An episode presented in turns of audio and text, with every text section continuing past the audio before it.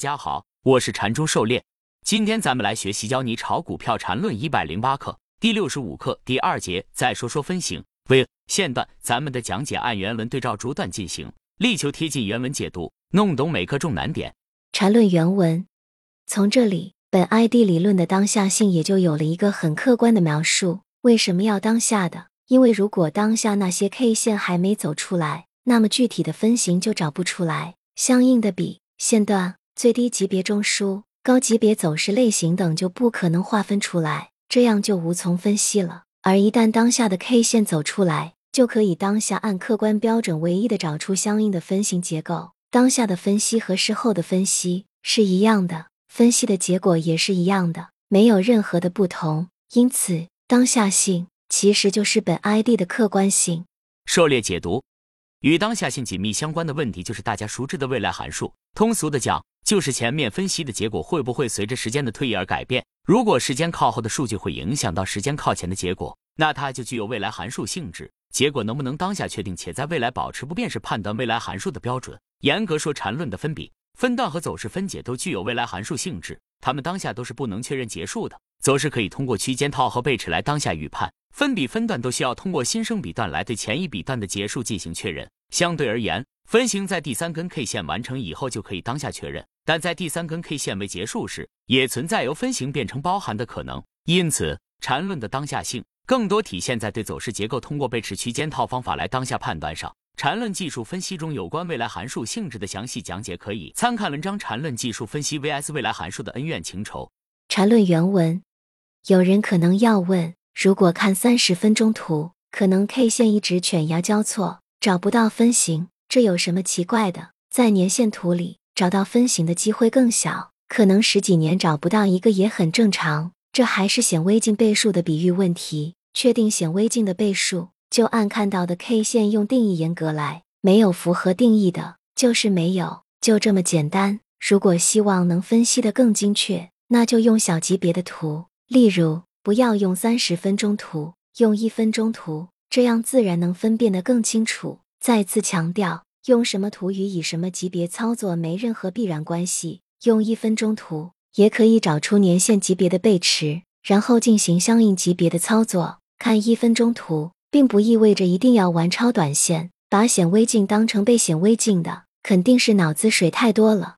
狩猎解读，缠论分型比定理本身是一套独立的分析工具，它更倾向于判断分型是中继分型还是转折分型。分型是在我们所选择的 K 线周期图上客观存在的。它反映了这个周期图上的高低点变化情况。周期越大，波动细节被过滤，分型就越少；周期越小，波动细节越详尽，分型就越多。这就像禅师比喻的显微镜倍数分析。看图一般先从大周期图入手，对大势有直观的判断，然后再逐步降低周期，对底层变化细节深入了解。当然，一分钟图的分型变化就太多了，一般我们更关注大周期图上的分型，再结合小级别走势来进行分析判断。走势级别大小是客观存在的。我们可以选择自己合适的操作级别，这个操作级别和所看的显微镜倍数无关。就像你所拥有的钱都是一元一元的硬币，也不妨碍你是一个亿万富翁。只要你一元硬币的数量足够多。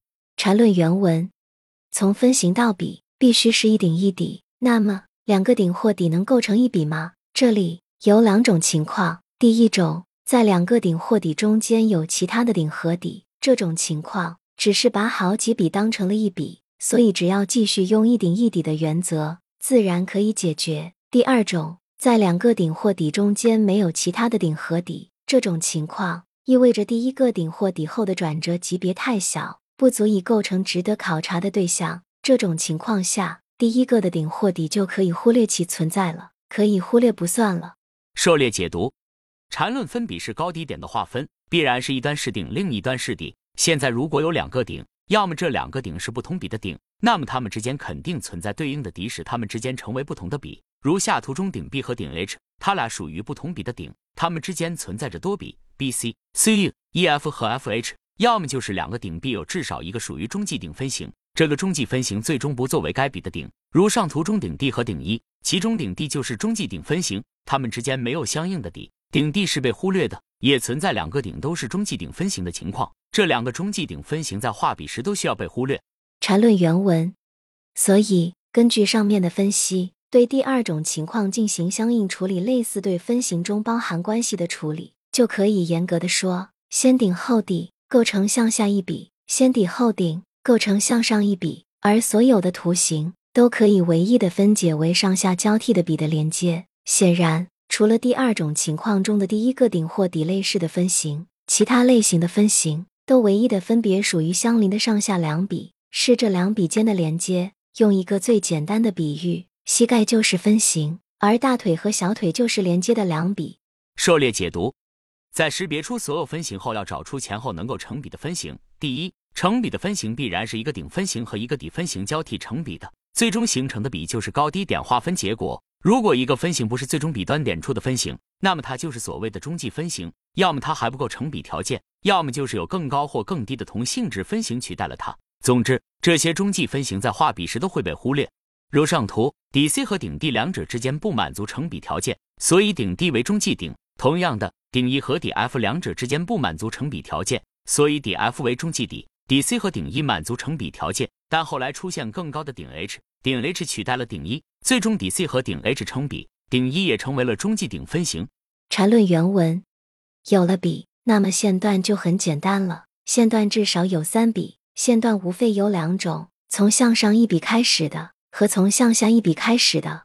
狩猎解读：最基础的线段至少有三笔，要么是上下上，或者是下上下。如下图。缠论原文：对于从向上一笔开始的，其中的分形构成这样的序列：D 幺 G 幺 D 二 G 二 D 三 G 三 D N，其中代代表 D I 个底，J 代表 D I 个顶。如果找到 I 和 J，J 大于等于 I 加二。使得 dj 小于等于 g，那么称向上线段被笔破坏。对于从向下一笔开始的，其中的分形构成这样的序列：g 幺 d 幺 g 二 d 二 g n d n，其中 d 代表 d i 个底，j 代表 d i 个顶。如果找到 i 和 j，j 大于等于 i 加二，使得 gj 大于等于 d，那么称向下线段被笔破坏。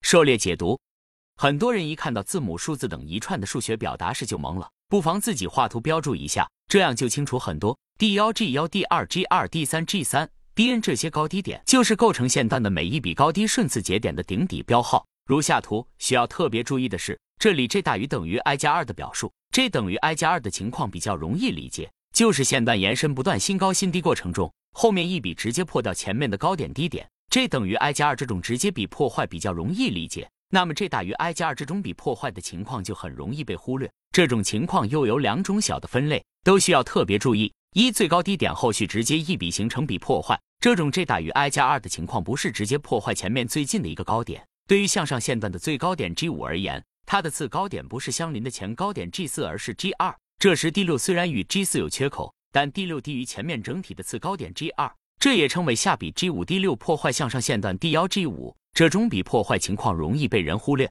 在后面给予特征序列标准划分线段时，这也是属于第一种无缺口的情况。这点是线段划分中需要特殊注意的情况。